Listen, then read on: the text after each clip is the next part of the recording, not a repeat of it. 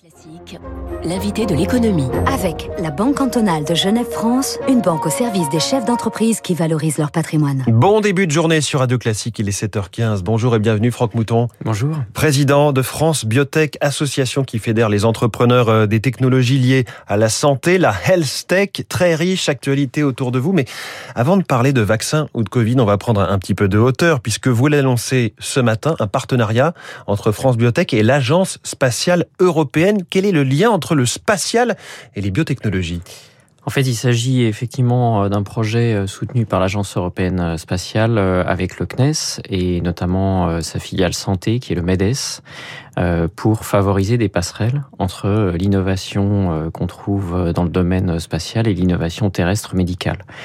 L'enjeu étant, aujourd'hui, vous voyez bien que l'émergence de biomédicaments, c'est-à-dire des médicaments qui viennent de produits biologiques sont la thérapie génique, euh, la thérapie cellulaire, les anticorps, euh, les vaccins tels qu'on a pu les voir. Et euh, ces technologies en fait nécessitent des outils de production de ces biomédicaments qui sont extrêmement, extrêmement technologiques, extrêmement spécialisés. Vous n'êtes pas en train de nous annoncer que vous allez faire fabriquer vos médicaments à bord de la Station spatiale internationale par Thomas Pesquet Non, non, non, non. C'est vraiment pour nourrir de façon croisée euh, des innovations euh, et de faire en sorte que ces deux mondes se parlent. Euh, la France a choisi, à travers notamment son, un, projet de filière, du comité stratégique de filière, sur la bioproduction, de réimplanter un certain nombre d'outils justement de capacité de bioproduction sur le territoire français. Et donc c'est dans cette logique-là que France Biotech, avec le CNES, nous avons souhaité déployer ces passerelles, faire, faire en sorte qu'il y ait des, des, des hybridation, faire en sorte qu'il y ait des fertilisations croisées entre les technologies qui sont déployées pour l'espace et les technologies qui sont déployées sur la Terre pour, pour le médical. Est-ce que vous avez des exemples de ces, ces passerelles, de ces partenariats bah, croisés Tous les aspects de miniaturisation, par exemple. Euh, aujourd'hui, donc, euh, je vous disais que ces médicaments euh, vont nécessiter des capacités, parfois des capacités qui sont de grande dimension, mais aussi des capacités qui sont extrêmement miniaturisées, puisque vous allez voir apparaître un certain nombre de solutions thérapeutiques qui euh, vont nécessiter de prendre les cellules des patients, de les modifier dans certains cancers et de les réinjecter aux patients. Et pour ça, ça veut dire en fait une médecine de précision, une médecine personnalisée. Mmh. Et il va falloir des unités de bioproduction qui sont euh, dimensionnées pour chaque individu.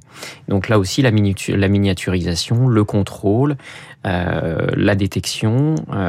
et vous avez aussi des choses qui sont apparues justement dans ces missions spatiales qui ont montré que euh, la production de, de, de, de, bioproduits, entre guillemets, de biologiques, euh, permettait en, en micropesanteur d'avoir des nouvelles propriétés biologiques c'est-à-dire euh, des anticorps qui vont avoir une affinité différente et peut-être euh, plus de spécificité, plus de sûreté donc patients. Recréer certaines conditions sur Terre. Exactement et de façon et, et, pour le spatial aussi de bénéficier des innovations qui sont euh, issues de la médecine terrestre. La France a plus particulièrement sa carte à jouer euh, en la matière, puisque ce partenariat entre France Biotech et l'Agence spatiale européenne, ça aurait pu être plus global, plus européen Tout à fait, mais l'ambition va être européenne. Euh, on le démarre sur la France parce qu'il y a effectivement un terreau d'innovation dans ce secteur et aussi euh, une dynamique qui est très forte avec euh, ce projet de filière sur la bioproduction. Donc on profite vraiment de cette de cette ambition, mais à terme c'est vraiment un sujet européen. Alors, Franck Mouton, président de France Biotech, cette crise sanitaire a fait sortir de l'ombre hein, ce secteur des biotech. Tout le monde, ça y est, connaît Moderna et son vaccin notamment. Quelles sont les, les grandes biotech françaises de demain qui travaillent aujourd'hui sur le Covid? Alors, avant cela, je, voudrais quand même euh, mentionner qu'il y a euh, aujourd'hui un certain nombre d'annonces qui ont été réalisées, puis euh, des, événements de début d'année. le CSIS en particulier 2021, donc le Conseil stratégique des industries de santé, avec des annonces de fin juin du président de la République, qui, en tout cas, donnent des conditions aujourd'hui d'émergence, de développement et de déploiement des innovations médicales et en particulier des biotech tout à fait favorables. Avec donc on l'a dit sur la bioproduction, il y a trois stratégies, trois stratégies d'accélération qui ont été retenues par les pouvoirs publics. La bioproduction des médicaments innovants. Oui, pas simplement le doliprane made in France. Exactement. Ça va bien au-delà. Oui, oui, bien sûr. Et euh, le, toute la partie santé numérique et aussi la préparation de notre écosystème aux futures pandémies sur la partie du développement, Donc ça, c'est faire en sorte que les essais cliniques soient réalisés sur le territoire français et que nos, nos, nos patients bénéficient le plus tôt possible. Et puis le déploiement, c'est l'accès au marché, c'est l'accès aux patients.